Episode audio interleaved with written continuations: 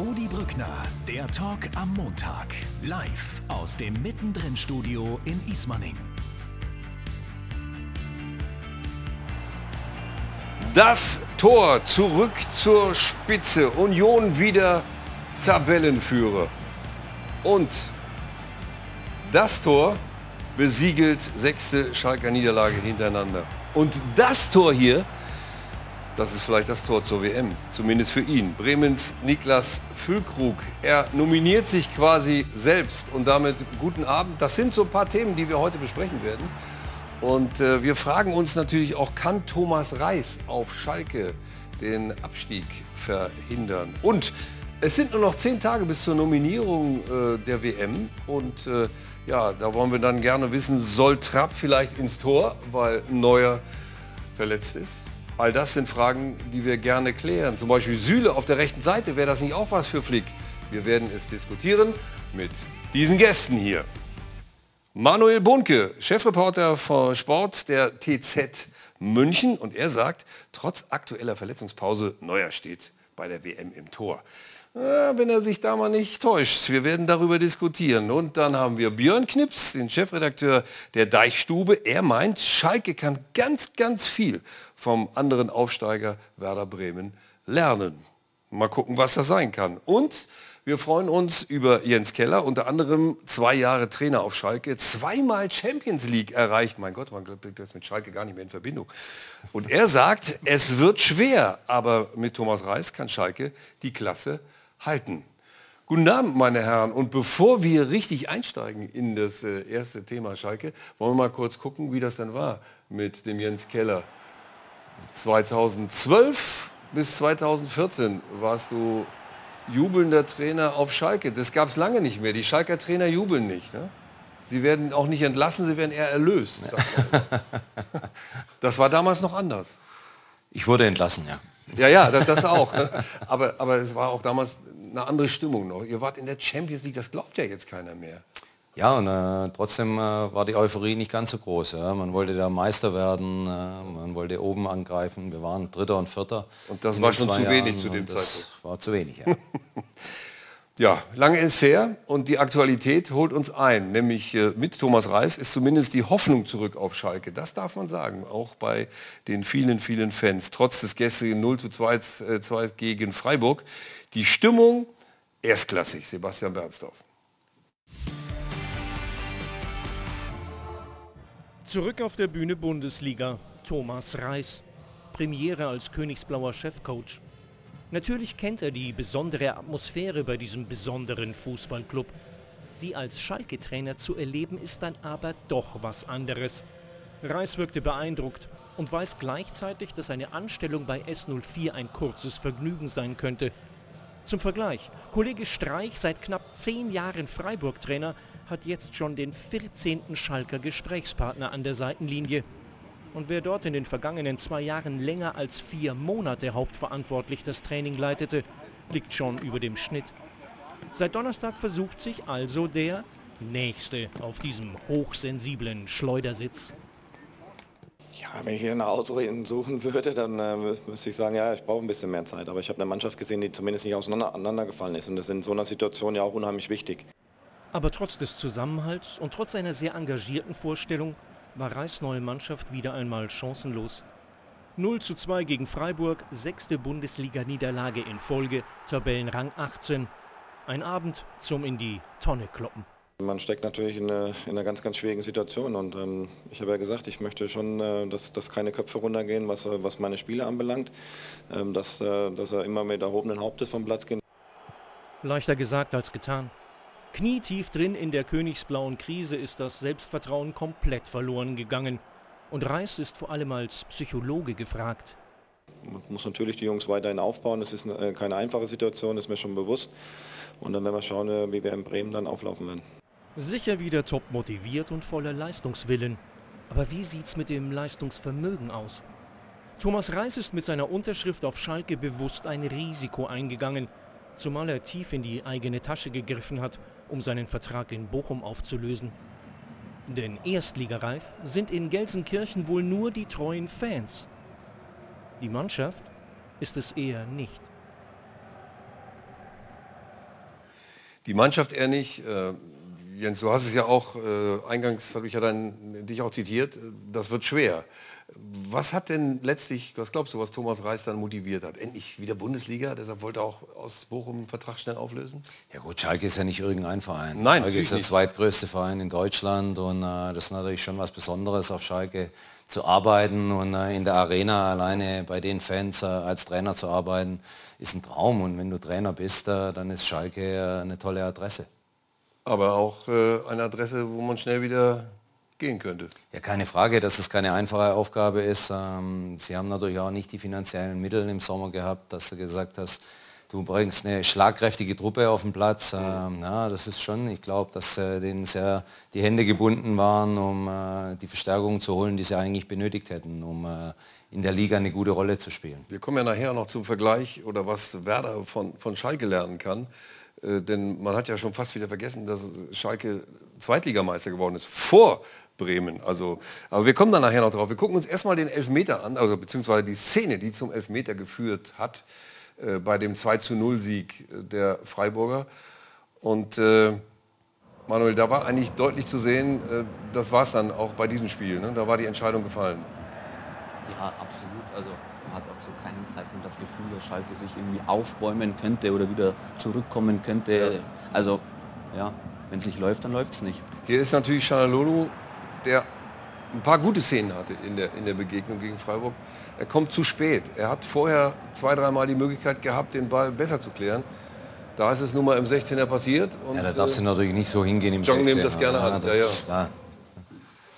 Damit war aber es besiegelt im Grunde genommen, dass äh, die nächste Niederlage für Schalke wieder da ist. Jetzt hat Thomas Reis gesagt, also die Köpfe haben nicht so gehangen. Und er hat ein paar gute Szenen gesehen. Hast du die auch gesehen? Oder?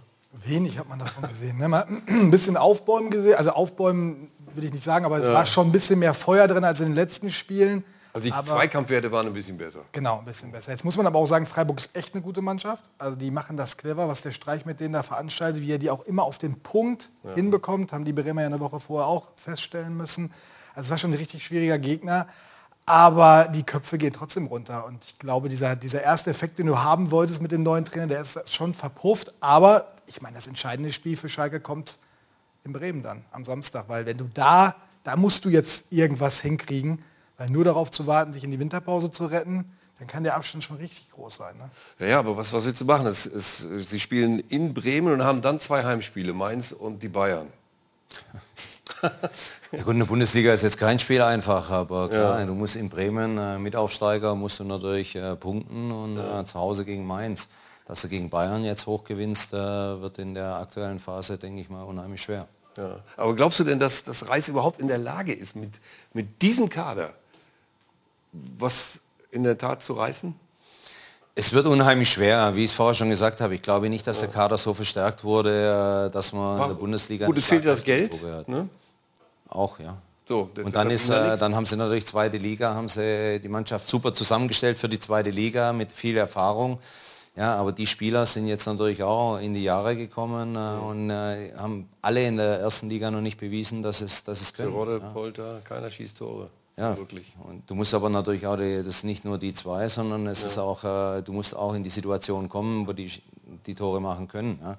Polder und Terodde leben natürlich, äh, dass die Flanken reinkommen, dass sie rund um 16er äh, angespielt werden und da kommt Schalke relativ wenig hin. Ich bin auch gespannt, was aus Terodde wird. Ne? Also de- den hat er ja erstmal Ja, ja. rausgenommen. Finde ich schon eine interessante Entscheidung vom Trainer. Weil eigentlich brauchst du den ja. Also das ist ja derjenige, der deine Tore machen muss. Das hat er in der zweiten Liga gemacht. Aber du stehst natürlich sehr tief und deshalb hängt er, er ist so weit weg vom Tor. Ne? Ja, aber wenn ich, wenn ich keine Hoffnung habe, dass der da vorne Tore macht, dann kann ich ja ganz aufgeben. Also ich glaube, dass äh, du musst auf Terodde setzen. Also das, äh, deswegen habe ich mich gewundert, dass er ihn nicht gebracht hat von Anfang an. Muss ihm Vertrauen aussprechen.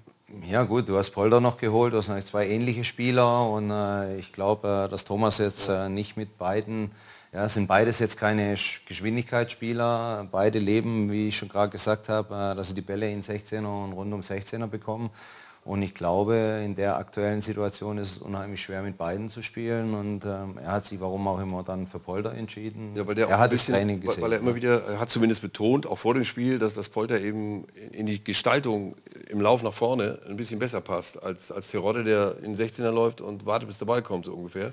Und Polter eben schon ein bisschen mitspielt davor. Ja, und das äh, ist halt seine Idee vom Fußball gewesen. Und klar, jetzt Ja. hast du das Spiel verloren, jetzt kann jeder sagen, hätte man, hätte, aber danach ist jeder schlauer. Ne? Aber du wirst da auch recht geben, dass so ein Terodde das erstmal so zur Kenntnis nimmt und äh, Polter ist ein alter Reisspieler. Da wird doch intern auch schon gleich gesagt, oh, da hat der einen Vorteil. Das sorgt doch auch gleich schon für intern für. Naja, weil er ihn einfach auch besser kennt. ich Ja, wobei, wobei jetzt in der aktuellen Situation darf sich, glaube kein Spieler so wichtig nehmen. Ja. Die sind alle in dem Kader dabei, die sind alle äh, letzter, äh, da waren alle dabei, da hat keiner jetzt bisher eine überragende Saison gespielt. Und ich glaube nicht, dass sich jetzt ein Spieler wichtiger nehmen darf als den Verein und die Mannschaft. Aber Jens, dann gucken wir noch mal auf das 0 zu 1. Denn das größte Problem bei Schalke ist ja wirklich die Defensive. Was machst du als Trainer, wenn du denen 35 Mal, wir haben die ganze Entwicklung mal laufen lassen, wenn du denen 35 Mal vorher erzählt hast, Grifo darf ab 25 Meter vor dem Tor eigentlich gar nicht richtig zum Ball kommen und dann mit so viel Platz diesen Angriff äh, nach vorne bringen. Was, was sagst du da in der Analyse als Trainer, wenn du mit denen das dann wieder anguckst, jetzt nach dem Spiel? Guck dir das mal an. Hier. Ja gut, da muss jetzt klar, ist aber schwierig, da muss der aus dem Zentrum rauskommen, ja, der lässt sich weiter fallen, aber es wurde natürlich vorne auch schon extrem schlecht draufgegangen. So, das sieht, mit einem Pass waren fünf oder vier Spieler ausgespielt, so darfst du Hier. natürlich nicht vorne anlaufen. Wie kannst du das Ja, aber relativ jetzt schnell ist Unterzahl, auf der Seite ist Unterzahl, jetzt Ja. kann äh, der rechte Verteidiger kann nicht rausschieben, weil sonst spielt er nach außen und der legt ihn quer. Gut, Brunner hätte noch quer laufen können. Ne? Wenn, so weit war er nicht weg, da die 27 zu spät kommt dann. Ja, wobei ich glaube, dass der Innenverteidiger halt weiter rausschieben hätte müssen und auf den Ballführenden draufgehen müssen. Aber die Der, der Frage hinter klagt, ne? der, der hinter die äh, Hände auf, genau. der sich beschwert, aber er hätte rauskommen. Ich meine, wie tief steht er da? ja, aber wenn er rauskommt, kommt, der, kommt, der, kommt das Kurzpassspiel in den 16er. ja, aber und dann ist der auch irgendwann. Abseits, gibt es auch noch in dem Spiel. Vielleicht, ja. wenn er Die nicht- Ordnung war da nicht Ja, ja. gut. Ne? Also So, auch und wenn der verteidigt sieben Aber- Meter vorm Tor, wird es auch schwer. Ich wollte auf was anderes hinaus. Wie, wie kriegst du es hin als Trainer, ähm, dann den Spielern einfach klar zu machen, jetzt beim nächsten Mal am Samstagabend in Bremen, müsst ihr einfach besser draufgehen. Wie kriege ich das rein in die Köpfe? Was ist eine Kopfsache? Sie können es ja. Ja gut, er wird alle Mittel, äh, du wirst jetzt Videoanalyse machen, äh, wirst das Spiel auch noch mal zeigen oder halt die Szenen zeigen. Du wirst viel trainieren, mit den Jungs viel reden, aber ganz wichtig ist einfach, äh, dass sie ja, Spaß haben, ja? auch wenn die Situation unheimlich schwer ist. Aber Thomas hat jetzt noch die Möglichkeit, er kommt neu zum Verein, dass Mhm. er auch so eine gute Stimmung reinbringen kann. Klar ist jetzt eine 2-0-Niederlage gleich Wie zu bringst Hause. du nicht Spaß rein in so eine Mannschaft, die jetzt zum sechsten Mal am Stück verloren hat? Ja, indem mit deiner Art äh, zu reden, äh, auf dem Platz zu trainieren, zu arbeiten und äh, trotzdem aber auch alles äh, mit einer gewissen Lockerheit, weil verkrampft sind die Jungs und, und nochmal draufschlagen, draufschlagen, ähm, weiß ich jetzt nicht, ob die dadurch lockerer werden. Nee, aber du, ich meine, solche Situationen gibt es ja. Ich glaube, in Stuttgart war es so, da hast du es auch nicht hinbekommen, mit der Mannschaft irgendwie positive äh, Ergebnisse zu erzielen. Was hat denn da nicht Wir waren geklappt? einige gegen Werder Bremen, haben wir zum Beispiel 6 zu 0 gewonnen. Ah, wie macht man das? Das Das ist- ist vielleicht Thomas Reisel. Nein, da waren schon auch gute äh, Situationen. Wir hatten äh, Stuttgart äh, führen 3-0 in Laudern und das hat das Genick gebrochen und spielen dann 3-3, So. sonst wären wir da weg gewesen. Ja. ja aber das war schon mal äh, recht positiv teilweise. Und entscheidend sind unterm Strich die Ergebnisse. Ja. Und, Gut, äh, das ist, das ist klar. Aber die Frage ist, wie du die Ergebnisse eben tatsächlich aus der Defensive erstmal hinbekommst. Weil was ja was natürlich schon sehr heftig ist, sie haben 28 Gegentore kassiert. ja, das Zweitmeister in der Bundesliga. So. Ja. Da kannst du Kommt die Liga nicht halten. Ja.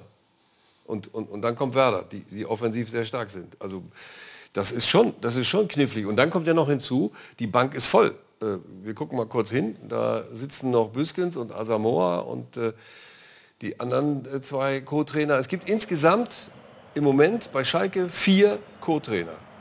Da du ja als Trainer fast gar nicht, wie soll ich die beschäftigen. Ich habe schon Schwierigkeiten, die, die Mannschaft bei Stimmung zu halten. Jetzt muss ich mich auch noch um die Co-Trainer kümmern. Für einen Trainer ist es gar nicht so einfach, ja? wenn du vier Co-Trainer plus Torwarttrainer plus Athletiktrainer in der Regel auch Die noch habe mal ich jetzt noch zwei. gar nicht aufgezählt. Und jeder, ja, und jeder hat, möchte seine Berechtigung haben, dass er da ist und du musst als Trainer jedem irgendwo einen Job geben, selber möchtest du auch noch arbeiten, dann ist es sicherlich äh, keine einfache Sache. Aber ich glaube nicht, dass daran liegt, dass zu viele Trainer da sind. Aber du hast mit Büskens natürlich einen da, der da sitzt und eigentlich der große Held ist. Ne? Also der hat die Mannschaft in die, in die Liga geführt. Ja, aber er hat, glaube ich, auch ganz klar gesagt, dass er nicht Cheftrainer sein möchte. Und, äh, ja, er ist äh, ja, ein Held in, in, auf Schalke und, und äh, mit dem Verein wohl so ausgemacht, dass er ständiger Co-Trainer des Vereins ist. Ja gut, aber das, äh, da kommt jetzt ein neuer Trainer. Hättest du das mitgemacht? Also angenommen, du Schalke hätte dich äh, wieder installiert dann hätten, und hätten dir gesagt, also Asamoah und, und Büskens, sie sind auf, bleiben auf jeden Fall auch da. Gut, Asamoah ist ja jetzt erstmal kein Co-Trainer, sondern Teammanager. Und Fürs Team zuständig. Ja. man, ja, ich hätte mit Mike vorher reden müssen, wie er die Situation, wie er seine, seine Position im Verein und äh, in der Mannschaft sieht. Und, äh, aber ich glaube, dass sie keinen Trainer geholt hätten, der das nicht akzeptiert hätte. Also die, die Frage bleibt trotzdem, wie kriege ich es in kurzer Zeit hin, die Mannschaft dazu zu bringen, dass sie einfach eine andere Defensivleistung schafft? Ja gut, du musst ja der Mannschaft natürlich als erstes mal äh, die talentfreien Dinge klar machen. Ja? Laufen, kämpfen, äh, das kann jeder. Ja? Und äh, das klar machen, dass Ja. die Einstellung einfach, die Mentalität stimmt und äh, dass du einfach äh, ja auch mal so ein Ding erzwingen musst. Aber er hat nur die Möglichkeit, Video, Sprechen, Trainieren. So, jetzt viel mehr Möglichkeiten hast du als Trainer nicht. Und die Und? musst du alle ausschöpfen und äh, musst hoffen, dass du an die Mannschaft, dass du die Mannschaft erreichst. ist auch nicht nur das Sportliche im Hintergrund. Äh, Rufen Schröder auch weg jetzt auf einmal. Klar. Was ist da los? Hat in seiner Zeit, glaube ich, 100 Transfers getätigt, also Einkäufe, Verkäufe. Das sind ja auch alles Nebenkriegsschauplätze. Das lässt, lässt sich als Spieler doch nicht komplett kalt, wenn dein Verein da... Nee, vor allen Dingen, es ist da überhaupt nichts eingespielt ne? in, in, dieser, in dieser Gruppe. Das ist ja im Vergleich zu Werder, da kommen wir ja gleich zu, äh, ist das eine ganz andere Situation. Aber ich frage mich natürlich auch, wie, wie soll das jetzt weitergehen? Sie haben vielleicht Glück, dass Sie jetzt noch drei Spiele haben, dann ist Weltmeisterschaft und dann hat man die Möglichkeit, im Training was Neues zu probieren. Ist das ein Vorteil, dass jetzt so lange Pause ist durch die WM für Thomas Reis? Ja, auf jeden Fall. Ja klar, du kannst in kurzer Zeit unheimlich wenig bewegen, nur Klar. die Dinge, die Ja, ich ja. gesagt habe. Und wenn du eine Chance hast, deine Philosophie, deine Gedanken äh, über mehrere Wochen einzustudieren, ein- zu trainieren, das ist natürlich ein großer Vorteil, keine Frage. Aber du darfst natürlich die drei Spiele jetzt nicht verlieren, sonst Aber er brauchst braucht du ja auch die Spieler dazu, um seine Spielphilosophie zu implementieren. Ich weiß nicht, ob er jetzt den Kader hat, den er gern hätte, wenn er im Sommer schon gekommen wäre, was ja, auch im Gespräch war, wo er gescheitert ist an der Ablöse, dann hätte er vielleicht ein bisschen mehr die Spieler gehabt, die jetzt Das ist richtig, aber das darf kein Argument erstmal als Trainer sein, weil er weiß, welcher, welchen Kader er übernommen hat. Er weiß, äh, was da ist. Aus denen muss jetzt was machen. Und entweder bin ich überzeugt, dass ich es hinkriege und äh, kann ich jetzt nicht anfangen nach einem Spiel mit dem Kader. Oder ich sage, boah, mit dem Kader nicht, dann darf ich aber auch den Job nicht annehmen. Aber was, was doch auch, was du gerade gesagt hast, finde ich ganz entscheidend. Der Rufen Schröder ist nicht mehr da. Können wir darüber diskutieren, ob das gut oder nicht gut war von ihm, dass er es jetzt gemacht hat. Aber wo ist jetzt der Nachfolger? Da muss ja dringend einer her. Da ist ja ein Vakuum entstanden. Und Thomas Reis ist jetzt der Einzige, der da steht und äh, im Prinzip auch gute Stimmung verbreiten muss. Und das darf der nicht alleine auf seinen Schultern haben. Der braucht ganz dringend, wie ich finde, auch einen erfahrenen Sportchef, der das jetzt übernimmt und nicht äh, der Knebel, der ja im Prinzip ja auch in dieser Pressekonferenz auch gesagt hat, wie traurig das alles ist. Es ist ja schön, dass man jemanden, der geht und der vielleicht auch nicht ganz freiwillig geht, weil da private Gründe hinterstecken, dass man denen nochmal Danke sagt, aber den haben sie ja auf einen Thron gehoben. Äh, das habe ich nicht ganz verstanden. Und jetzt ist da ein Vakuum, wer, wer macht das? Und da muss Schalke jetzt ganz schnell zusehen, dass da einer kommt, der wirklich das Heft in die Hand nimmt und den Thomas Reis Trainer sein lässt und dann die, die Entscheidungen trifft, um die Mannschaft dann vielleicht im Winter flott zu kriegen. Hast du eine Idee außer Baumann? Boah, ich, also ich, ich finde ja, so weit weg ist ja nicht jemand, der auch mal in Bremen war. Thomas Achin war in Bremen, hat in der Krisensituation übernommen, ist jetzt in Leverkusen im Nachwuchsleistungszentrum tätig. Der war damals jemand, der die Ärmel hochgekrempelt hat und gesagt hat, so, jetzt packen wir es hier an. Das war so einer, der aufgeräumt hat. Das hat nicht jedem gefallen in Bremen, weil so die Werder-Familie kam mit dem nicht so gut klar. Aber der hat viele Entscheidungen getroffen, hat viele Spieler verpflichtet und äh, hat Werder da auch aus dem, ja. die Karre auch aus dem Dreck gezogen so ein bisschen. Womit wir beim Werder wären, von wegen, ich will nicht sagen, dass es ein Vorbild ist für die Schalker, aber es ist schon erstaunlich. Sie sind beide aus der zweiten Liga gekommen. Schalke ist Meister geworden in der zweiten Liga und Werder hat mehr daraus gemacht. Wie kommt das? Das ist, ist eigentlich relativ, also eigentlich ist es relativ einfach. Das fing mit dem Abstieg an. Werder hatte die Verträge aller Leistungsträger äh, ging es automatisch 20 Prozent runter im Gehalt. Mhm. Das war in den Verträgen verankert. Das war bei Schalke nicht der Fall. Und das hat dafür gesorgt, dass einige Spieler gesagt haben, für 20 Prozent weniger spiele ich nicht, ich will weg. Das war schon mal gut. Bei Schalke hat jeder Spieler gesagt, wenn ich nichts Vernünftiges kriege, bleibe ich halt da, kriege ja das gleiche Geld. Oder gleichzeitig hat Werder den, den Etat runterbekommen. Und hinter vorgehaltener Hand wurde bei Werder immer gesagt, eigentlich ist das gar nicht so schlecht, dass wir abgestiegen sind, weil wir uns, unser Gehaltsgefüge war viel zu hoch, Mhm. also das Budget war viel zu hoch. Das können wir in einem Schlag runter machen. Man hat es ja auch geschafft, von 45 auf 18 runter, hat ja die teuersten Spieler verkauft. Das hat man aber nur gesagt in der vorgehaltenen Hand, wenn wir sofort wieder aufsteigen. Dann funktioniert das. Bleibst du dauerhaft da unten drin. Deswegen wollte keiner absteigen. Ja. Aber so im Nachhinein kann man das dann gut auch sagen. Und jetzt sind sie wieder aufgestiegen und haben natürlich jetzt den Gehaltsetat wieder erhöht auf 33, sind aber auf, einer, auf einem Level, was sie gut bezahlen können und was sie hinbekommen. Und da hat Schalke Riesenprobleme gehabt. Und die besten Spieler mussten sie im Sommer wieder abgeben, weil sie halt nur leihen konnten. Und das ist der Nachteil, dem Schalke jetzt schon wieder hinterherläuft. Also die Weitsicht von Frank Baumann damals, die meisten, also alle Spieler Haben Sie nicht auch ein bisschen Glück gehabt? Ich meine, ich kann mich daran erinnern, Markus Anfang, diese Geschichte, dass er dann äh, als Trainer entlassen wurde. Ähm, dann kam Ole Werner für Werder ein Glücksgriff. So, so ein Glücksgriff hätte Schalke auch gerne gehabt. Haben sie nicht geschafft. Also da, da muss man auch sagen, das ist diese Mehr, wo man immer sagt, Ja. Baumann hat alles richtig gemacht. Ich finde, die Entscheidung für Markus Anfang war eine falsche oder eine, Zum Beispiel. Mhm. gute Entscheidung, weil er nicht nur an diesem Impfpass-Skandal, das war natürlich der Höhepunkt von allem, aber er hat ja vorher auch äh, intern große Probleme gehabt und stand schon zur Diskussion. Und äh, der große Vorteil von Frank Baumann war, dass er eine lange Trainersuche gemacht hat, wirklich eine intensive mit, mit 40 Punkten, die er da abgearbeitet hat. Da ist dann Markus Anfang rausgekommen, aber eigentlich stand ganz oben Ole Werner. Nur der wollte in dem Moment nicht weg aus Kiel, weil er mitten in der Relegation steckte mit denen. Und gesagt, ich verhandle jetzt nicht. Aber dann konnte, der war natürlich dann mittlerweile frei und dann konnte er ihn sofort anrufen und sagen, Mensch, dich will ich. Und dann passt es wie die Faust aufs Auge. Aber du hast recht, ein bisschen Glück war natürlich auch dabei. Aber der Transfersommer war auch clever, oder? Äh, Amos Pieper, Gut gemacht, ablösefrei, ja. Niklas Stark, ablösefrei, Mitchell Weiser, die Laie, ablösefrei, fertig, einge, eingetütet. ja. Mhm. Ja, der teuerste Spieler spielt gerade nicht. Das ist äh, der einzige Spieler, für den sie Geld ausgegeben haben, Jens Day aus Kopenhagen, knapp 4 Millionen. Mhm.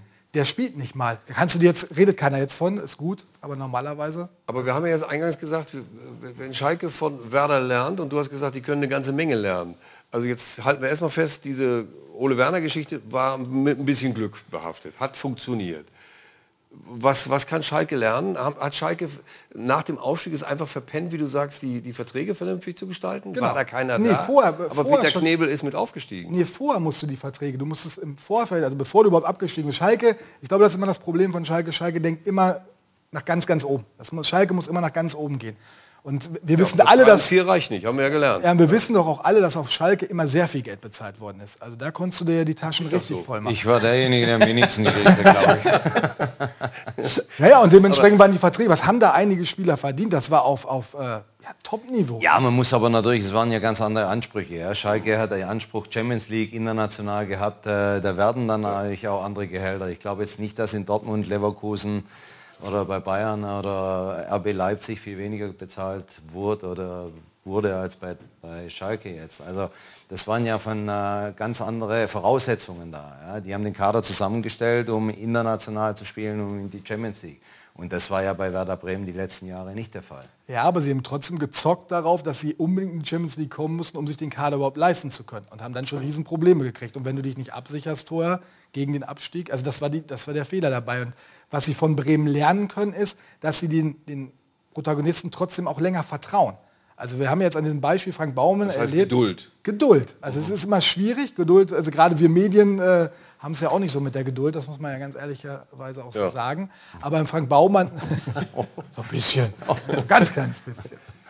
Aber Frank Baumann ist ja ein gutes Beispiel, dass sich Geduld dann am Ende jetzt auch auszahlt. Über die. Und es wird ganz oft bei Werder, sagt man mittlerweile auch, naja, der soll lieber mal hier die Fehler machen, also soll nicht die Fehler hier machen, aber er soll aus diesen Fehlern hier lernen. Weil oftmals ist es doch im Fußball so, jemand macht einen Fehler, es funktioniert nicht, dann wird er rausgeschmissen. Ja, dann ja. lernt er aus seinen Fehlern vielleicht, profitiert aber nicht der Verein davon, der ihn rausgeschmissen hat, sondern der nächste. Und man kann ja auch mal den Weg gehen zu sagen, gut, dann hat er den Fehler gemacht, wir lernen daraus gemeinsam. Man ja, Ja, man muss jetzt aber auch sagen, äh, dass Bremen, wer hätte erwartet, dass ein Füllkrug, ein Duxch in der Bundesliga ja, so eine Rolle, die sind jetzt 28, 29 Jahre und haben noch nicht in der Bundesliga so richtig Fuß gefasst. Ja, da funktioniert einfach im Moment alles. Da Aber das Spielsystem, weil das zwischen, Spielsystem Tra- genau, funktioniert. zwischen Trainer, Mannschaft, ne? äh, ja, auch die Hierarchie sieht so aus, wie wenn es passt. Ja. Also es ist äh, einfach viele glückliche Umstände auch, die bei Bremen im Moment zusammenkommen. Ja, und man Mitchell Weißer hat Ja.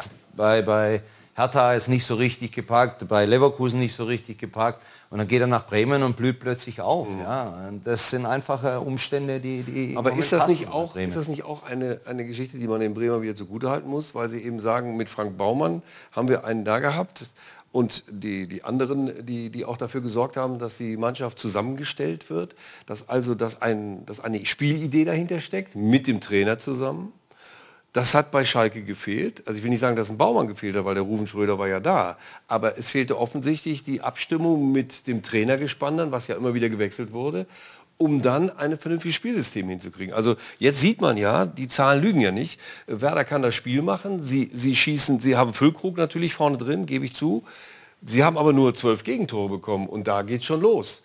Das hat Schalke eben nicht geschafft. Ja, du hast ja das, das, der große Vorteil war, dass du mit Ole, wenn er den Aufstiegstrainer behalten hast. Und der hat einfach, und das ist sehr mutig gewesen von ihm, gesagt, mhm. wir spielen so weiter wie in der zweiten Liga. Leicht angepasst, muss ein bisschen aufpassen.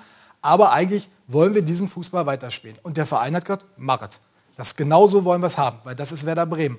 Und dann brauchten sich die Spieler auch gar nicht großartig umstellen. Du hast nur punktuell Verstärkung dazu gut, die am Anfang übrigens nicht gespielt haben. Also er hat sogar eher noch auf die, auf die gesetzt, die er kannte, hat gesagt, die brauchen noch Zeit. Niklas Stark hat lange gebraucht, und man ist ein gestandener Bundesligaspieler und der hat selbst auch gesagt, ich brauche meine Zeit, um dieses System zu verstehen. Mhm. Ja, also aber da nochmal, aber da gab es wenigstens ein System. Auf Schalke, äh, tut mir leid, habe ich kein System erkannt. Oder ich das Wobei Schalke ja die Möglichkeit hatte, mit dem Trainer lange vorher zu planen. Ja. Ich meine, es war klar, dass Büskens nicht weitermacht, ja. also konnte man lange einen Trainer suchen, konnte oh. lange mit ihm den Kader äh, vorbereiten. Ich weiß jetzt nicht, inwieweit Kramer, wie lange das schon vorher klar war, mhm. wie weit die gesprochen haben, das weiß ich nicht. Aber die Bedingungen waren ja eigentlich optimal, dass du als neuer Trainer lange vorher schon äh, mit dem Verein zusammenarbeiten kannst, bevor du dann auch eine Vorbereitung hast. Das hat jetzt Thomas Reis nicht. Ja. Das ist ja eigentlich eine, eine, gute Situation, dass du zum Verein kommst in der, in der Sommerpause ja. mhm. oder zur neuen aber, Saison. Aber trotzdem bleibt natürlich die defensive Schwäche und, und das muss man doch auch schon vorher erkannt haben. Das verstehe ich nicht, dass, dass da gar keine äh, ja gut, da gingen bei Schalke natürlich auch äh, einige weg. Äh, ähm, da sind auch zwei Verletzte jetzt, darf man ja. auch nicht...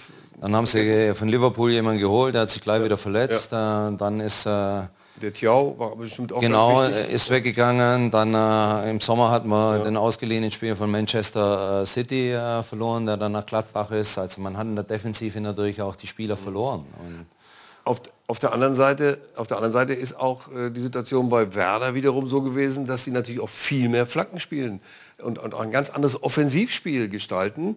Äh, deshalb ist ja für mich immer so die Frage, wenn jetzt Terodde bei Werder wäre, hätte er dann auch schon acht, neun Tore geschossen? Nee. Schweigen im Walde, mein nee, ja? nee, ich war überlegen, wie ich das formuliere. Ja. Und ich will ja Herrn Terodde nicht zu nahe treten, aber ich glaube einfach, dass Niklas Füllkrug ganz klar besser ist als Terodde und deswegen auch mehr Tore geschossen Aha, hat. Das ist ein ganz anderer Typ. Ist der besser?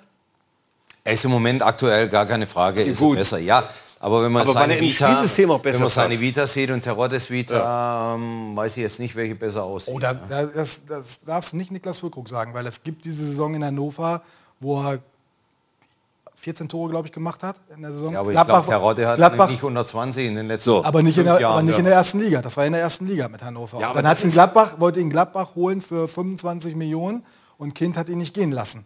Also ich da war er auf den Sprung in die Nationalmannschaft. Das, mhm. Er war ja schon einmal fast da. Und dann kam die Knieverletzung. Da hat er sich den Knorpelschaden das zweite Mal zugezogen. Und dann hat Werder ihn ja geholt, das Jahr drauf, für relativ kleines Geld, 6,5 Millionen. Ja. Aber er war natürlich kniegeschädigt und hat sich dann bei Werder direkt nach wenigen Wochen im Training äh, das Kreuzband gerissen beim Trainingsunfall. Aber, aber Trainer, ich versuche es nochmal. und zwar, äh, wenn du jetzt Terodde nimmst, du hast eben gesagt, er hat ja auch über 20 Tore geschossen und das ein paar Jahre hintereinander, aber immer in der zweiten Liga. Wenn ich jetzt feststelle, ich will aber diesen Terodde, diesen Zielstürmer vorne mit drin haben, dann muss ich doch das ganze Mannschaftsgefüge drumherum entsprechend für so einen Spieler auch bauen. Und da sage ich, das werfe ich Schalke vor dass sie das einfach nicht hingekriegt haben und deshalb Terodde auch nicht vernünftig einsetzen können. Richtig? Ja, das ist jetzt für mich äh, unheimlich schwer aus der Ferne, weil ich habe mit hm. Simon noch nie zusammengearbeitet, aber es war ja in Stuttgart auch so. Ja, da hat er es dann nicht. Beim ersten FC Köln war es ja, auch so. Ja. Er hat in der zweiten Liga über 25 Tore, glaube ich, sogar jedes Mal gemacht und äh, trotzdem hat man ihn nicht in der Bundesliga mhm. reinbringen können. Also ich weiß jetzt nicht, ob das nur Schalke-Problem ist oder ja, ob, er, ob ja, Simon einfach ein mhm. Top-Zweitligastürmer ist und äh, Bundesliga vielleicht äh, dann nicht reicht. Ich weiß es nicht. Wie gesagt, ich habe mit ihm noch nie zusammengearbeitet. Also fassen wir zusammen, äh, was kann Schalke von Werder lernen, damit äh, sie die Liga halten können? Sie müssen Geduld beweisen. Das ist gut für Thomas Reis. Halten wir das mal so fest. Wenn Schalke jetzt lernt, Geduld zu haben. Und wenn Thomas Reis dann lange Zeit hat über die WM-Pause hinaus, dann gibt es die Möglichkeit, aus dem Kader auch so erfolgreich herauszukommen wie Werder Bremen? Das weiß ich nicht, ob das der Kader so hergibt. Ich glaube, dass man im Winter noch den einen oder anderen holen Aber muss. muss man noch was machen. Ja, ich glaube, dass du mehr Tempo in das Spiel kriegen musst äh, äh bei, bei Schalke. Und um, ähm, da muss der ein oder andere, glaube ich, schon ja. noch äh, kommen. Aber da sind es wird, auch spannend, es wird auch spannend in dieser Winterpause. Die ist ja ganz anders als das durch die WM. Also ich weiß, bei Werder gehen die vom 20. November bis zum 8. Dezember fast drei Wochen in Urlaub. Und dann kommen sie wieder und dann haben... machen sie Turniere und Spiele und so weiter. Nee, dann kommen sie wieder, dann trainieren sie wieder und mhm. dann haben sie bis kurz vor Weihnachten wird trainiert und dann ist noch mal wieder eine Woche, gut, oder fast zehn Tage Urlaub bis zum 2. Januar. Ja. Ich glaube, es ist Profis müssen Urlaub machen, absolut in Ordnung, ist eine lange Pause. Ich bin gespannt, wie Schalke mit dieser Phase umgehen wird ob sie auch so viel freigeben oder ob sie dann sagen, nee, wir müssen. Ja, das, planen, das planen sie natürlich jetzt erst mit Thomas Reis. Und der Vorteil ist natürlich, es gibt da nicht ganz so viele Nationalspieler. Das heißt also, es wird so sein, dass, die, dass, das, dass der Kader einigermaßen zusammenbleibt. Aber wo Kader? Äh, ich habe eine gute Überleitung in Richtung Nominierung zur WM. Das dauert noch zehn Tage. Dann muss Hansi Flick sich entscheiden. Und äh, die Frage ist natürlich, Trapp ins Tor, Reus auf die Couch. Äh, was haben wir noch? Füllkrug in die Box also da vorne, wo er sich wohlfühlt, oder Süle, rechter Verteidiger. All das werden wir jetzt gleich ausführlich besprechen. Nach der Werbung. Bis gleich.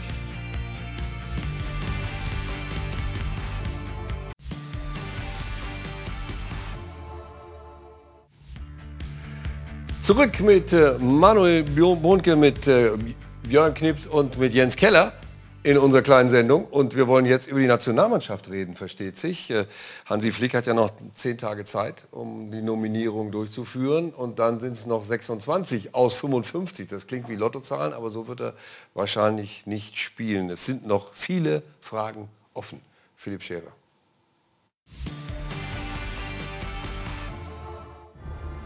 Hier bin ich. Niklas Füllkrug sorgte am Freitagabend für ein weiteres Argument warum er vom verrückten Vorschlag zum überraschenden WM-Fahrer werden könnte. Der Stürmer von Werder Bremen machte gegen Hertha den Siegtreffer in abgeklärter Stürmermanier. Ein Spielertyp, der Deutschland und Flick noch fehlt. Das sieht auch Assistent Danny Röll so. Wenn wir jemanden für die letzten 20 Minuten brauchen, der ein Strafraumstürmer und immer für ein Tor gut ist, ist er natürlich eine Option. Deshalb soll Füllkrug auch auf der 55 Mann starken vorläufigen Kaderliste stehen, die am 10. November auf finale 26 Spieler eingestampft werden muss. Hoffnungen auf eine Nominierung kann sich auch der WM-Held von Rio machen. Der Mario Götze von heute ist nicht mehr der verspielte Straßenfußballer von damals, aber dafür umso wichtiger als Denker und Lenker im Mittelfeldzentrum bei Eintracht Frankfurt. Torgefährlich, ballsicher, und verletzungsfrei. Diese Attribute könnten ihn noch nach Katar und einen anderen ins Tal der Tränen führen. Marco Reus schnupperte nach seiner Sprunggelenksverletzung gegen Union Berlin kurz Bundesliga-Luft, doch hatte erneut Schmerzen. Fraglich, ob Flick den verletzungsanfälligen Reus mitnehmen wird. Ganz anders die Lage bei einem BVB-Teamkollegen. Niklas Süle ist beim Bundestrainer gesetzt, allerdings in der Innenverteidigung. Im Verein überzeugte und verzückte der 27-Jährige zuletzt aber als Rechtsverteidiger und könnte damit ein großes Problem von Flick lösen. Der Bundestrainer probierte viel, brachte mit Henrichs, Kehrer, Hofmann und Klostermann gleich vier Varianten, von denen Hofmann und Klostermann verletzungsbedingt derzeit nicht spielfähig sind. Süle wäre eine Option und überzeugt mit Schnelligkeit und brasilianischer Technik. Der Name Solinho kommt nicht von ungefähr. Niki hat, ähm, ist wirklich, das sieht man vielleicht ihm manchmal gar nicht so an, aber ist technisch hochversiert und äh, zeigt im Training manchmal ganz andere Facetten. Wie in Dortmund könnte Süle mit Hummels und Schlotterbeck einen BVB-Riegel bilden. Und das vor Manuel Neuer, oder? Die deutsche Dauernummer 1 muss man mit einem Fragezeichen versehen. Seine Schulterschmerzen lassen derzeit keinen Einsatz beim FC Bayern zu. Und in der Warteschlange stehen mit Marc-André Ter Stegen und Kevin Trapp die wohl besten Backups der Welt und könnten Flick zum Grübeln bringen. Lässt er Neuer vielleicht doch daheim?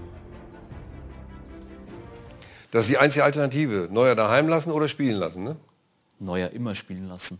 Na, wenn er verletzt ist, kann er nicht spielen. Ja, bis zur WM ist noch Zeit.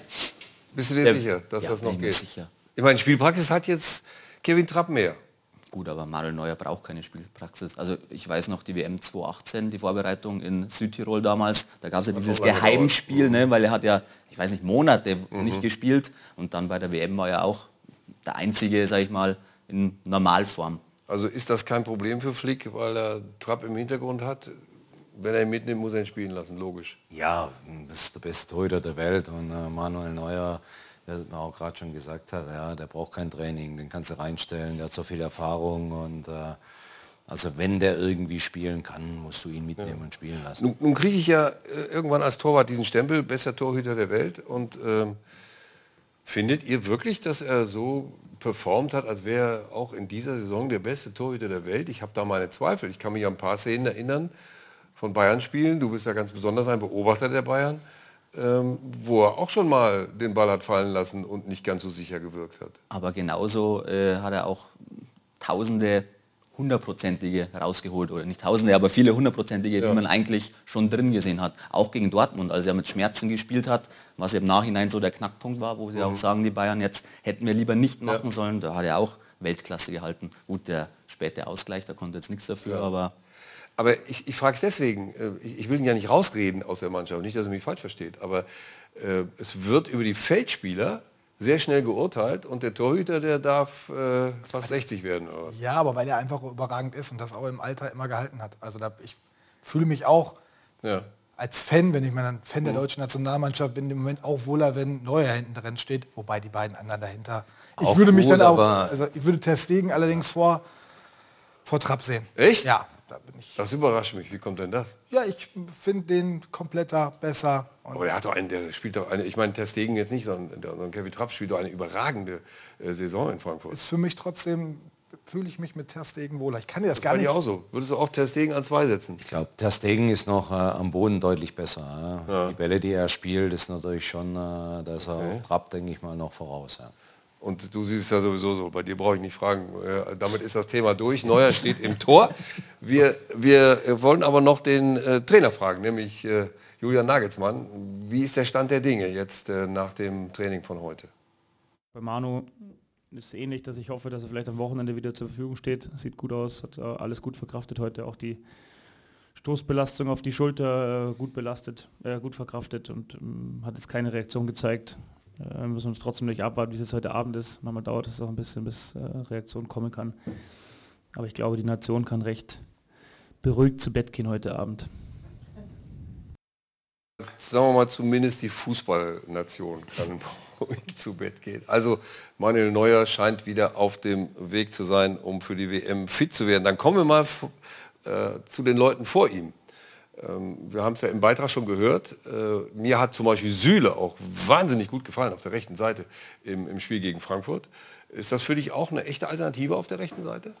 Das ist eine Option, aber ich sehe Thilo Kehrer für mich da noch ein bisschen vor. Das, Das ist, ist natürlich auch noch persönliche Bindung. Meine Damen und äh, Herren, der. Schalker Trainer von 2012 und 2014 lobt jetzt seinen eigenen Spieler, den er von wo das? Von, Stuttgart hast Von Stuttgart Schalke äh, Schalke in die Jugend geholt. Ja. ja, Ja, das, das war ja nicht falsch. Also ich, ich will das nicht jetzt Hat hat ein paar Euro gebracht, Schalke. Ja. Das auch. Und, und er ist ja auch wirklich ein, ein guter Spieler. Aber er kam in Paris nicht so richtig zurecht. Ne?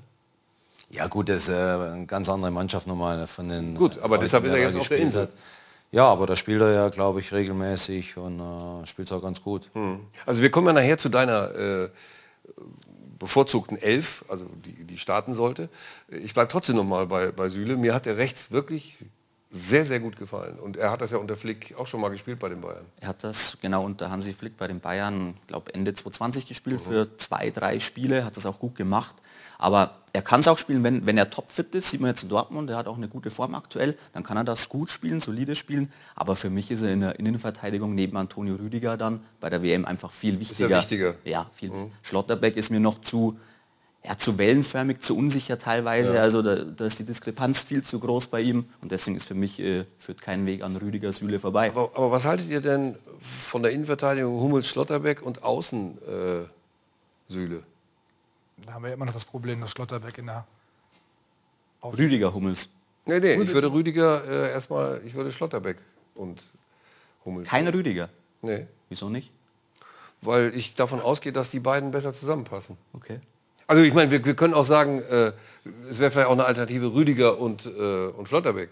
Also für mich ist Rüdiger jetzt erstmal der stärkste Innenverteidiger, den wir in Deutschland haben aus meiner Ja. Sicht. Ja. Das heißt also, du würdest Rüdiger und Süle in die Innenverteidigung stellen. Nee, ich äh, wäre sogar für Schlotterbeck, weil er einfach Linksfuß ist äh, und das für einen Spielaufbau Linksfuß ist Ja. immer besser, als wenn du einen Rechtsfuß auf der linken Seite hast. Und, und auf der linken Seite außen?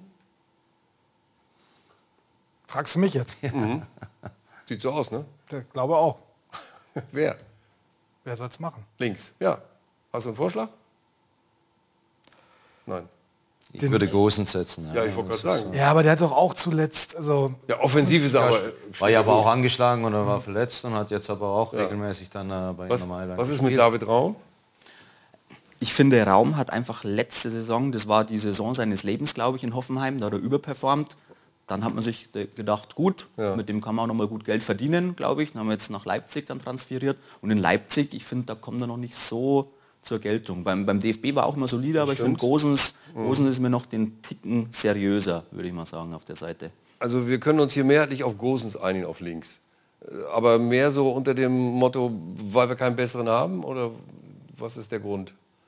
Ich glaube, dass wir auf beide Außenverteidigerpositionen äh, im Moment in Deutschland nicht diese Topspieler, aber wir wurden mit Benedikt Hövedes äh, auf der linken Seite wurden wir Weltmeister.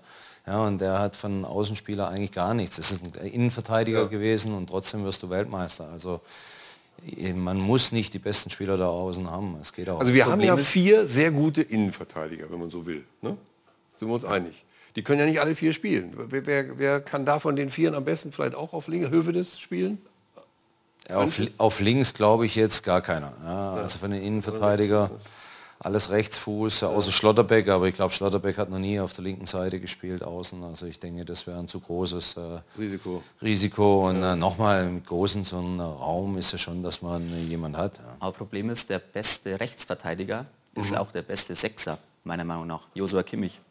Also, wenn Josua jetzt zusieht, dann schlägt er die Hände über den Kopf zusammen, aber Jetzt Hansi will der Flick, mich schon wieder auf rechts stellen. Hansi ne? Flick hat ihn ja damals beim Champions League Turnier in Lissabon auch rechts äh, spielen lassen, hat er gut gemacht. Und wenn er für jemanden rechts spielen würde, dann glaube ich für Hansi Flick. Und er hat damals ja auch die entscheidende Flanke auf Kingsley Coman geschlagen für einen Champions League Siegtreffer. Da sage ich aber wieder, diese Flanken kann Süle auch schlagen und, und Kimmich ist auf der Sechs wichtiger. Ich sehe jetzt auch Kimmich im Zentrum. Ja. Also der ist der Taktgeber, er macht ein Spiel schnell, er spielt überragende Bälle, Ja. ja. diagonale Bälle, tiefe Bälle hinter die Kette. Also ich glaube, dass er auf Sechs ähm, ja, einer der besten Sechser äh, in der Welt ist. Und vor allen Dingen könnt Vor ihr, euch auch, ja, könnt ihr euch auch vorstellen, ähm, dass er dass Hansi Flick Han, Mats Hummels auch nominiert, mit ihm aber deutlich verabredet, dass die Bank erstmal sein, sein Platz ist? Oder würde der Weltmeister das nicht machen? Sollte, sollte man das mit dem Weltmeister nicht machen? Wir kommen ja gleich auch noch zu Mario Götze. Wie ist da eure vor- Einschätzung? Ich glaube, dass Mats Hummels das nicht machen wird. Dass er dann Echt? sagen wird, ich verzichte. Weil ich glaube, von seinem Selbstverständnis her muss der spielen. Ich glaube, das ist auch in ihm drin. Ich glaube, der kann dann auch nicht aus seiner Rolle. So schätze ich, aber es ist aus der Ferne. Das hat der Yogi Löw äh, vergangenes Jahr bei der EM auch gesagt. Wenn er Müller und Hummels wieder zurückholt, dann müssen die spielen. Das sind keine, ja, keine, keine Spieler, die auf der Bank sitzen und für gute Stimmung sorgen. Und wenn man jetzt Mats Hummels die letzten Wochen beobachtet, was er auch medial so kritisiert, an der Mannschaft kritisiert, wenn so mal was wegen, während der WM ist, dann Also ich Spaß. könnte, mir, ich könnte mir aber auch vorstellen, dass er eine Hilfe ist äh, als äh, in diesem ganzen mannschaftlichen Konstrukt, weil er so auf, über, auf so viel, über so viel Erfahrung verfügt. Weil ein bisschen Erfahrung brauchst du ja auch in der Mannschaft. Also wenn ich jetzt als Spieler nicht äh, zu einer WM mitgehen würde, als erfahrener Spieler, wenn Hansi mit ihm klar spricht und sagt, pass auf, wir brauchen dich fürs Team, ja, du bist positiv, du hast eine Meinung, äh, du bist im Training wichtig. Also wenn ich das nicht annehme, also ich würde es als älterer Spieler immer annehmen und würde mit zu einer WM fahren. Also Dann lassen wir das mal offen, gehen gleich dann die nächsten Schritte ins Mittelfeld und vor allen Dingen auch in den Sturm. Was ist jetzt mit Niklas Füllkrug? Äh, Da scheiden sich die Geister hier am Tisch auch, vielleicht bei Ihnen zu Hause auch. Mitnehmen, nicht mitnehmen, festgesetzt, nicht gesetzt. Was ist mit Kai Havertz, Mukoku? Es gibt so viele Namen, wir werden sie gleich noch diskutieren. Und vor allen Dingen Marco Reus. Was ist denn mit ihm? Soll er jetzt mit? Lassen wir dann Götze wieder nicht in den Kader, das geht doch auch nicht. Götze ist viel besser als Reus im Moment. Kann man vielleicht mit beiden. Sie sehen schon, es gibt noch viel zu besprechen. Das werden wir tun und wir wollen natürlich auch noch letztlich die äh, Aufstellung der, von Nationaltrainer Jens Keller wissen. Also wer, wen hat er aufgestellt äh, oder würde er aufstellen als äh, Startelf. Und bald äh, soll es auch schon so sein, dass der BVB kein Bellingham mehr hat, weil die Bayern plötzlich auch wieder sagen, hallo, der ist doch ganz interessant oder ist er viel zu teuer, muss der weg, wird er verkauft. Schließlich ist äh, Dortmund eine Aktiengesellschaft. Alles noch zu besprechen, jetzt gleich. Und Sie können jetzt erstmal was gewinnen, nämlich das Sport 1 Energie, der, der Sport 1 Energiebonus wartet auf Sie. Bis gleich.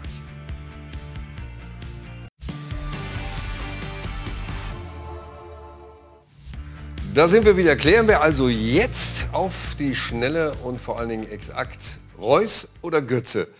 Wen sollte man nominieren? Oder soll man beide nominieren? In den 26er Kader? Man muss gucken, wie viel noch über sind, wie viele Plätze. Aber ich glaube, man hat mit Musiala natürlich auf der Position jemanden, der im Moment auf so einem Niveau spielt. Und, äh, und ich glaube nicht, dass man beide, dass man Reus und Götze sind beides ähnliche Spieler, ähnliche Positionen, äh, vom Alter her ähnlich. Also ich glaube, einer von beiden ja. Aber beide, du hast wie gesagt mit Musiala einen überragenden Spieler. einer von beiden wen?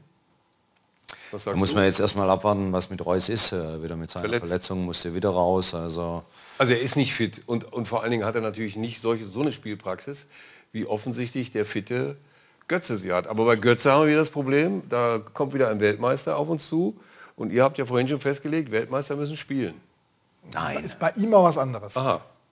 Weil er hat einen anderen Warum? Weg jetzt hinter sich. Und äh, er ist jetzt wiedergekommen, ist einen Umweg gegangen über Holland mhm. und ist jetzt wieder da. Und äh, ich glaube, der der kann auch damit leben, erstmal nicht zu spielen. Das, da sehe ich nicht das Problem. Aber Götze ist für mich jetzt auch keiner, den du ins Spiel bringst, der irgendwie noch so den, ja, den letzten Punch hat. Das ist für mich Reus eher jemand, der noch mehr Zug zum Tor hat und auch einen guten Schuss hat. Lass mich gerade mal das Endspiel. Äh aber Weltmeisterschaft. Ja, äh, ist auch schon lange her jetzt. Wo kam er da her? ich, weiß, ich weiß ja nicht, wann du geboren wurdest, aber bei der letzten Weltmeisterschaft da wurde Götze eingewechselt. Ich weiß, ich weiß. Aber nee, die Zeit, ist vorbei. So fit war, die Zeit ist vorbei. Ja, seine, naja, ich finde, er ist ein anderer Spieler jetzt mittlerweile, wie er sich entwickelt hat. Deshalb wäre er vielleicht ein Backup für Musiala, oder ist das auch wieder keine gute Idee? Doch, die Idee ist nicht schlecht, mhm. gar keine Frage. Ich meine, er spielt ja eine tolle Saison ja. und hat sich ja jetzt wieder richtig gut über Eindhoven, äh, Frankfurt jetzt wieder in den Vordergrund gespielt und äh, ja, er hätte es sicherlich genauso verdient wie Reus auch. Mhm. Ich würde es Reus jetzt einfach äh, mal wünschen, dass er mal ein großes Turnier mitmachen kann mit seiner Verletzungshistorie. Das ist natürlich Deshalb es wäre wieder bitter, wenn er wieder nur wegen ja. Verletzung ausfallen würde. Wir müssen auch noch über den äh, jetzt langsam wieder ins Training kommenden Wirtz reden von Leverkusen. Was sagt ihr dazu? Ich finde, so weit weg? Ja, du kannst das ja, es ist ja eine andere WM wegen der ja. Mini-Vorbereitung. Ne? Ja. Sonntags letzter Spieltag oder ist der Spieltag zu Ende. Also für ihn kommt die WM nicht mehr. Also, du hast keine Zeit, den dann nochmal aufzubauen in diesen drei Wochen, die du sonst immer in Österreich oder wo, die, wo die auch immer waren. Das kannst du vergessen, das macht einfach keinen Sinn, tust dem Spieler keinen Gefallen. Ähm, damit, das, das, du hast aber keine ja. Zeit dafür, diesmal jemandem Gefallen zu tun. Womit wir bei deinem Niklas Füllkrug wären, aus Werder Sicht. Der ja mitfährt. Wir können das abkürzen. Sagst du. wir können das abkürzen. Hat er sich mit diesem Tor in die Nominierung geschossen, ja? Geköpft. Ja, spätestens mit diesem Tor. Sind wir ja, uns in Bremen alle ganz jetzt, sicher. Er hat jetzt neun Tore, ne? Ja. Davon sind drei Elfmeter. Ja, die musste aber auch erst machen. Ach du Jemine. Jens, hilf mir.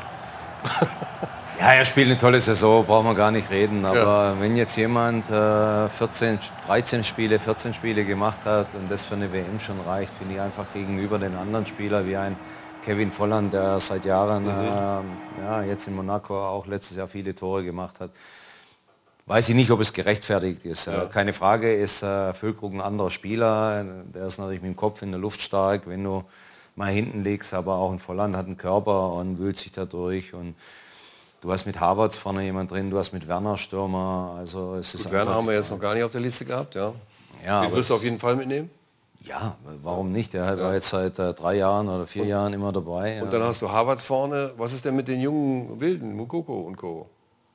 Also Mokoko macht für mich eine absolut gute Entwicklung aktuell, mhm. gefällt mir gut, ist auch ja, am Ball stärker als jetzt Niklas Füllkrug. Aber ich, ich glaube, Danny Röll hat es vorher schon gesagt bei den Kollegen, ja. äh, der Co-Trainer, wenn du jemanden brauchst für 20 Minuten vorne rein und jetzt haben wir gerade den Kopfball gesehen, also da führt, kein Weg äh, an Lücke vorbei. Ja, der Kopfball hat die Lücke Aber geschlossen er, hat, in der er, Nominierung. er hat aber mehrere Tore so geschossen, auch gegen Hoffenheim, wo er sich da rein Beißt. weiß oder gegen Gladbach war es, glaube ich, nicht gegen Hoffenheim. Also wirklich, wo er diesen, diesen Ball unbedingt haben will. Und das ist ja, der hat eine Mentalität mittlerweile. Der Körper, der strahlt ja richtig was aus, was der auch an Krafttraining in den letzten Jahren gemacht hat, zugelegt hat. Und ich finde, er ist auch eine Type geworden.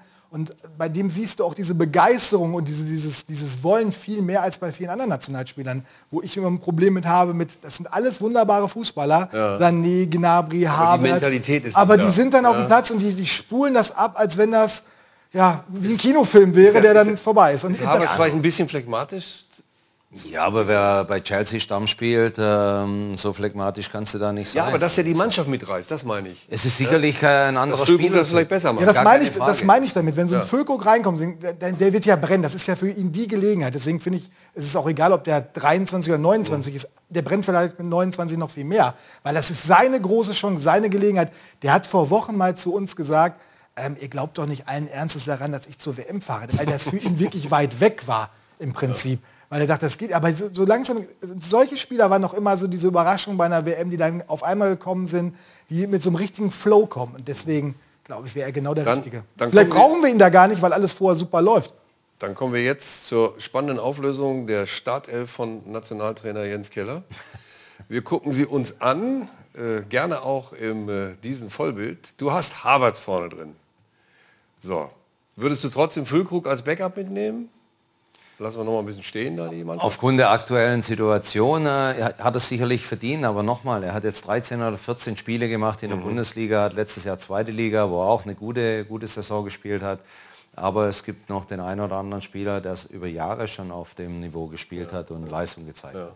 Und das Quartett, das Bayern-Quartett äh, in, der, in der defensiven und offensiven Mittelfeld dürfte klar sein. Ne? Ich würde sie, würde jetzt Musiala und Sané gar nicht so weit auf Außen stellen, sondern äh, schon mehr in die Halbräume rein. Musiala, glaube ich, geht aktuell keinen Weg dran vorbei. Ja. Der Junge macht einfach Spaß, äh, wie er Fußball spielt, torgefährlich.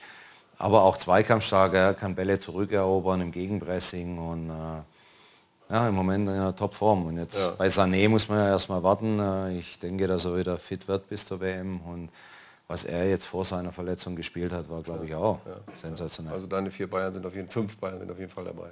Ja, mir fehlt da nur Thomas Müller. Das stimmt. Auch wieder ein Weltmeister, auch darf er auf die sagt- Bank. Jamal Musiala ist echt ein Spieler, der dem Spiel ja auch was ganz Besonderes gibt. Und Musiala spielt gerne mit Thomas Müller zusammen. Die verstehen sich gut, die verstehen sich blind. verletzt, ne? Thomas Müller im Moment. Alle sind Aber verletzt, alle, Ja, ja, ja. über 30 Fraktion bei den Bayern, alle, Okay, verletzt. alle verletzt. Aber die harmonieren auch gut und äh, bei Serge Gnabry, das ist halt immer Hop oder Top. Also so ein Mittelmaß gibt es da nicht. Entweder er ist im Formtief oder er Oder du setzt dann alles Müller wieder für. Havertz ein. Das ist die Option, kommt ja dann auch. Haben wir auch noch mal einen Stürmer, ja, muss man ja sehen. Haben wir Havertz, haben wir Werner, haben wir Müller. Ähm, ja, also ich, äh, Also Havertz, Werner, Müller und Füllkrug. Die vier. wäre ein Nominiert. bisschen viel, glaube ich. Noch. Nominiert, hier, beschlossen. Also ich Ich glaube, unterschreibe das. Hansi macht das, äh, wird das schon richtig entscheiden. Ja. Und da sind wir doch froh. Ja, erstmal danke für die ausführliche Diskussion der Nationalmannschaft, weil wir sind ja dann froh, dass wir Jude Bellingham nicht mit einem deutschen Pass haben, weil dann wäre ja nochmal die Diskussion los. Wen sollen wir denn da alles von den Bayern draußen lassen, damit Jude Bellingham spielen kann? Er ist auf jeden Fall der wertvollste der Liga. Das steht wohl ohne Zweifel fest. Und deshalb haben die Kollegen von T-Online auch den Zweikampf der Woche dazu gemacht.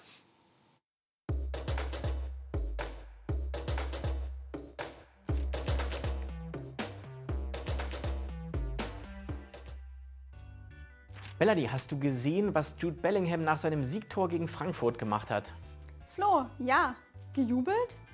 Ja, und wie? Was weiß ich, die Arme ausgebreitet, die Fäuste geballt. Er hat auf das BVB-Logo gezeigt. Das war wie ein Treuebekenntnis. Du glaubst doch nicht, dass er bleibt. Nein, natürlich nicht. Nicht in Dortmund, aber es wäre doch klasse, wenn er zumindest in der Bundesliga bleiben würde. Bei Bayern oder was? Ja, sicher. Vorstandsboss Oliver Kahn hat gesagt, sie haben Kimmich, sie haben Goretzka, sie haben Sabitzer und Gravenberg. Die brauchen kein Bellingham. Ja, und das ist eine Fehleinschätzung. Warum? Ja, weil das einer der besten Bundesligaspieler ist. Neun Treffer in 19 Spielen. Bayern braucht den unbedingt. Der Typ ist überragend. Bayern hat zwei zentrale Mittelfeldspieler.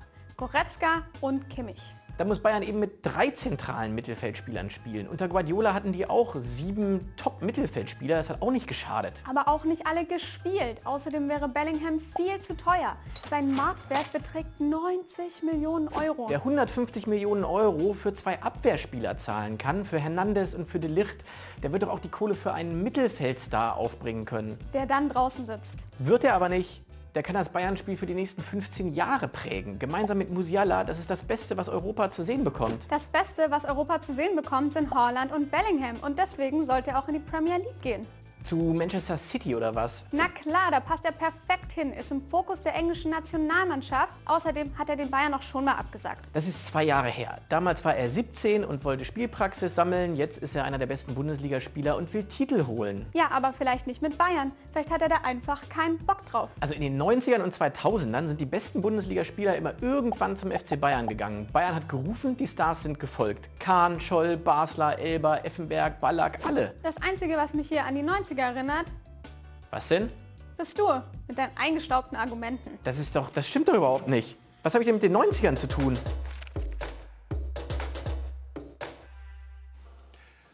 Die Frage bleibt, schafft es der BVB diesmal so ein Juwel zu halten? Nein. Och nee. Ich bin traurig. Warum? Weil sie das Geld brauchen werden. Weil sie ein Aktionärsverein sind. das sicherlich auch und weil, der, Dividende Sch- zahlen. und weil der Spieler weg will. Und das wird dann über allem stehen. Das glaube ich eben nicht. Ich weiß nicht, ob ihr wisst, der hat ja auch noch einen jüngeren Bruder, der spielt äh, bei Birmingham, wo er ja auch herkommt. Und ähm, der hat auch Lust auf die Bundesliga. Und der Borussia Dortmund ist da auch dran und will das vielleicht hinkriegen. Und Jude ist wiederum auch ein Familienmensch. Und man könnte ja auch glauben, dass er sagt, also hier in Dortmund bin ich sozusagen die unumstrittene Nummer eins. Das merkt auch der englische Nationalcoach. Also was will ich mehr? Titel will ich haben. Kann er das mit Dortmund nicht gewinnen? Ja, schönen Dank fürs Gespräch. Du bist auf jeden Fall nicht mehr eingeladen. Was mit dir? Da muss ich mich leider anschließen. Ja. Echt? Es, geht ja, es geht ja nicht nur um nationale, sondern auch internationale. Titel. Da wird Dortmund sicherlich jetzt nicht die nächsten ein, zwei Jahre dabei sein. Und so ein Spieler möchte ja, gewinnen, will Titel holen, will Pokale in der Hand haben. Aber wenn es jetzt umdrehst, dann, dann kann ja äh, Dortmund oder muss Dortmund sehen, dass, es- dass sie Bellingham behalten, damit sie irgendwann auch mal internationale Titel gewinnen können. Also irgendwann musst du so eine Mannschaft ja wieder basteln, dass sie auch international erfolgreich sein kann. Aber das ist ja aktuell gar nicht die Strategie. Also ich habe das Gefühl, Dortmund ist das Sprungbrett schlechthin für Spieler wie Bellingham, Sancho, Haaland. Die wissen alle genau, wenn sie da äh, hinwechseln als junger Spieler, können sich gut entwickeln, haben eben diese Spielzeit, wie gerade angesprochen. Und, aber in Dortmund wirst du kein Weltklasse-Spieler. Also müssen dann die Bayern, deine Bayern, sich doch wieder um Bellingham bemühen, was wir eben gehört haben. Also wir haben ja gehört oder wir wissen ja, die hatten den ja schon länger auf dem Zettel so, aber ich glaube, dass die Zeit einfach aktuell nicht passt. Also du hast Kimmich Ja. verlängert, Goretzka verlängert, Und die Grabenberg ein ja ja Top-Talent. jung. Ja. Alt sind sie nicht. Nee, aber ich meine, deshalb, oder, oder muss man sich, muss man als internationales Club, wie das die Bayern hier nun mal sind, im Vergleich zu den Dortmundern, äh, sich immer um so ein Talent bemühen? Sicherlich muss sie bemühen, aber wie wir es gerade gesagt haben, ja, Grabenberg ist ein junges Talent, der hat auch äh, viel Geld gekostet und hat ein wahnsinniges Potenzial. Du hast mit Musiala, du hast also im Zentrum äh, mit Sabitzer jetzt kein Talent mehr, aber auch einen, äh, einen guten Spieler, Goretzka, Kimmich, also wenn nicht, musst du einen anderen verkaufen, weil ansonsten, äh, die, da werden sich nicht drei, vier dauerhaft auf die Bank setzen. Auf der anderen Seite könnten die Dortmunder natürlich auch hingehen und sagen, also Freunde, wir haben mit äh, Bellingham diesmal einen besseren Vertrag abgeschlossen als mit Haaland, weil da gibt es keine Ausstiegsklausel und der hat noch Vertrag bis 25.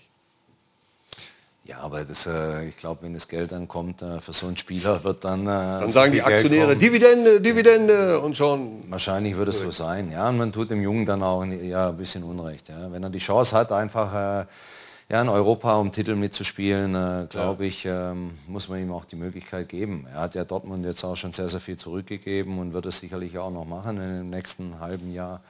Und dann muss man sehen. Ne? Unterm Strich ist das die Entscheidung vom Verein und dem Spieler. Also ich lege mich einfach mal fest, obwohl ihr das ja nicht wollt, aber ich sage, er bleibt zumindest bis 24. Weil dann kriegt man immer noch eine Ablöse.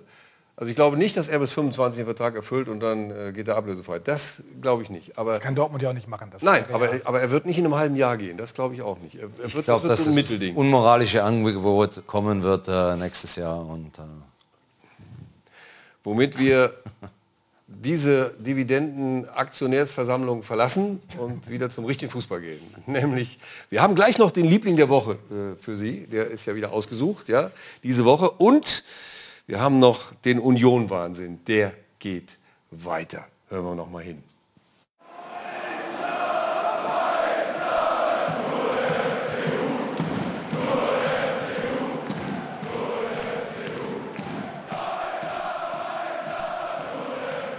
Und wenn Sie jetzt da zu Hause auch ein bisschen mithüpfen, wir reden gleich über den Union-Wahnsinn, aber vorher können Sie dann auch noch den Sport 1 Energiebonus gewinnen. Also, bis gleich.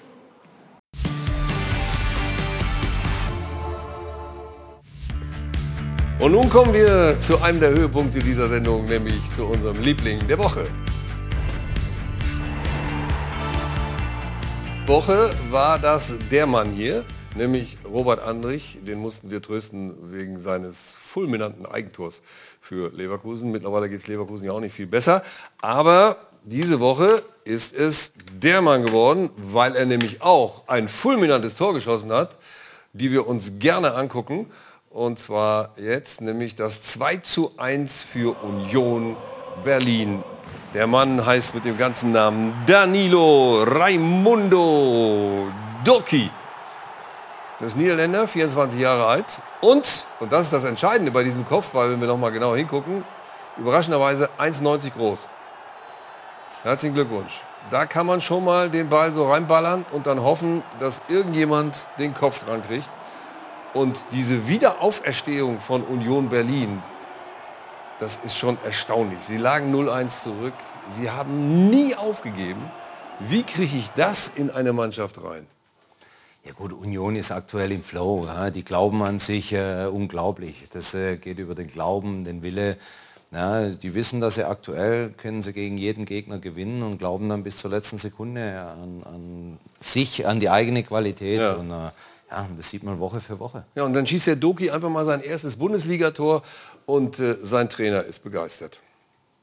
Die Mannschaft hat äh, bis äh, zum Schluss äh, daran äh, geglaubt, noch ein Tor zu erzielen, ohne die Kontrolle über das äh, Spiel äh, zu verlieren. Also es war nicht wild, sondern es war nach wie vor äh, kontrolliert und äh, da muss ich schon sagen, äh, Kompliment an die Mannschaft, das hat mich äh, heute wirklich äh, überzeugt. Fast schon äh, sprachloser Trainer. Das ist ja ähm, der beste Trainer, wenn, wenn er sagt, meine Mannschaft ist so gut, ich verstehe selber nicht. Ja, ich finde es aber auch so klasse bei Union Berlin, wenn andere Mannschaften oben stehen zu dem Zeitpunkt, dann darf ja auf keinen Fall von der Meisterschaft gesprochen werden. Und die stellen sich vor ihre Kurve und singen Deutscher Meister nur Union. Also das finde ich großartig. Und der Trainer lässt sie ja auch offensichtlich laufen dabei, da muss weil sie es nicht so ernst nehmen, weil sie einen Spaß daraus machen. Da muss man Also- zumindest ehrlich sein und sagen, das singen die Fans. Ne? Also Das sind die Fans, aber Spiel- klar, aber es ist trotzdem, ich finde, das passt so zu diesem Club und mit der Lockerheit musst du das jetzt auch nehmen. Jeder weiß, sehr, sehr, sehr wahrscheinlich wird das am Ende so nicht sein, aber lass uns doch jetzt einfach mal den Moment genießen. Ich habe gehört, die gehen ja auch ganz früh in Urlaub, ne? weil Fischer hat ja vor ein paar Wochen gesagt, äh, also wenn meine Mannschaft 40 Punkte hat, ist alles gut. Ich, wir spielen gegen den Abstieg, jetzt sind, haben die ja bald schon 40 Punkte, also wenn er so weitergeht, dann können die früh in Urlaub gehen. Oder die hören dann auf, oder? Nein, ernsthaft. Äh, glaubst du, na, ich, ich frage den Falschen, ne? weil, er, weil er kommt von der TZ München, ne? glaubst du, Manuel, trotzdem, dass äh, Union da was reißen kann als in der Meisterschaft? Also ich bin auf alle Fälle gespannt, was diese WM-Pause bringt. Also ist es Ja, gut, stimmt. ist es gut, jetzt wenn man viele Nationalspieler hat, so wie die Bayern, dass die eben weiter im Flow sind, weiter im Rhythmus sind oder Füße Oder hochlegen müde. oder Füße hochlegen wie Union Berlin. Also das ist diese Unbekannte, die da noch mit reinspielt. Und ich sag halt, wenn du das Spiel jetzt gegen Gladbach, wenn du äh, 0-1 hinten bist, 1-1, dann machst du das 2-1 schon in der vorletzten Minute der Nachspielzeit, wird aberkannt und dann machst du dann das reguläre 2-1. Also das ist Wir gucken uns dieses 2-1, das äh, dann abgepfiffen wurde, weil, weil Becker den Ball von Trimmel an den Arm bekam. Aber Christopher Trimmel äh, hat sogar zu deiner Zeit äh, bei Union noch gespielt. Hier ist diese Szene. Äh, der Kapitän, das ist schon ein Wumms, aber der wird natürlich super abgefälscht von Becker. Knapp kein Tor. Das Problem hier, können wir wieder über den VAR reden, das hat so lange gedauert. Die, die Menschen im Stadion haben gejubelt, gefeiert. Christopher Trimmel, wie wichtig ist der? Dein alter Spieler. Jens. Ja, super, war damals auch, vor allem von der Persönlichkeit, ist ein toller Junge. Muss man noch äh, sagen, du warst in der zweiten Liga bei denen? Genau. Von Von wann war ich denn da? 2016 bis, Ja. äh, ja. 16, bis, 17, Äh, ne? ah, Ja. Sowas, glaube ich. Ja. Und äh, ja, der war damals schon ein, äh, vom Typ her gut und äh, wenn man sieht, seine Standardsituation, seine Flanken. Und er hat nochmal einen richtigen Schub gemacht, so die letzten zwei, drei Jahre, muss man sagen. Ja. Und tolle, Entwicklung und ich glaube, es hätte ihm auch keiner zugetraut, dass er so stabil in der ersten Liga spielt. Ist das auch so ein Typ, der so richtig Feuer machen kann bei... Äh, Nein, das ist er jetzt nicht, aber er ist ein ehrlicher, aufrichtiger Typ, gibt immer Gas, sehr positiv. Ja, ist, äh, und einfach für eine Mannschaft äh, ein sehr angenehmer, ein angenehmer Spieler. Und wir müssen auch ein kleines Lob für die Scouting-Abteilung äh, abgeben, ne? dass man wieder so einen Danilo Doki mal kurz aus dem Hut zaubert. Das ist auch gute Arbeit. Und man muss auch sagen, bei Union Berlin sieht man mit Konstanz, mit Geduld, dass man sich Da ja vielleicht wieder. bei Schalke wünschen würde, was man da, ja, so ein Club machen kann. Und das macht ein Schalker, Oliver Runert, ne? Ja. Außer Ursprünglich aus Schalke. Und damit schließt sich der Kreis. Oliver Runert wird nicht zum FC Schalke gehen als Sportdirektor, glaube ich nicht. Er wird, äh, auch wenn er in Lüdenscheid, glaube ich, wohnt, oder Iserlohn. Familie Iserlohn wohnt, äh, wird er dort nicht hingehen, sondern er wird weiter mit Union von der Meisterschaft träumen.